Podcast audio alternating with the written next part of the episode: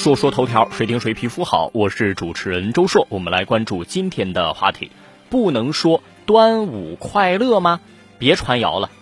前两天端午节，突然间有个话题是引发了讨论，说端午祝福到底能不能说端午快乐呢？我也忘了从什么时候开始，端午节快乐变成了端午安康。如果没记错的话，似乎是一五年还是二零一六年。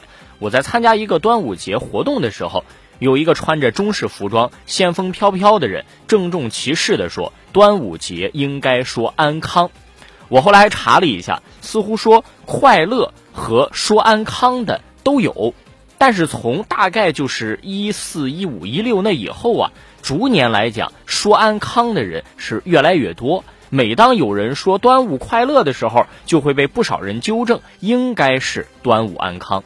根据目前网络上流传的说法，为什么不能说端午快乐，而是要说端午安康呢？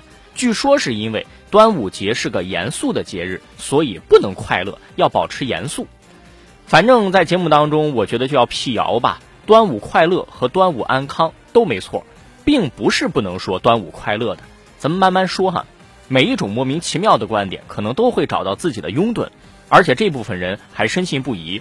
随着互联网传播速度的加快，秉持谣言的群体，只要说的有鼻子有眼，根据大数据推送，那越来越多所谓的科普文章，比如标题是“为什么端午安康不能说快乐呀”，啊，就是类似这种标题，就会充斥你所有的搜索引擎，然后让你误以为搜索到的就是真实的。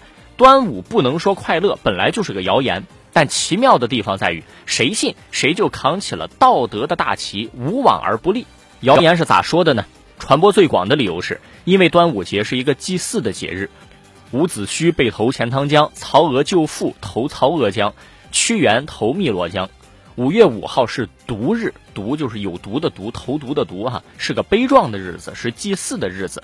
为家复仇，为爱投江，为国饮恨，既伟且光还正。这种节日你怎么能快乐呢？你还是不是人啊？但是啊，咱们就想想历朝历代端午节怎么过的，是不是划龙舟、狂欢过节啊？快乐的无以复加。民谣里头也说：“五月五是端阳，门插艾香满堂，吃粽子撒白糖，龙舟下水喜洋洋。”这个谣言啊，根据报道，大概是出自一位并不是专家的所谓的民俗专家，就是这个人名啊，从论文到科研院所，你去搜吧、找吧，根本就没有这么一个人。而端午。不能说快乐的说法是从二零一四一五年左右开始流传起来的，以前从来没有说什么端午不能说快乐。其实我个人觉得根本不用纠结于用词，快乐和安康本来也没什么区别，大家都开心平安不都挺好吗？人为的给它对立起来，图的个什么呢？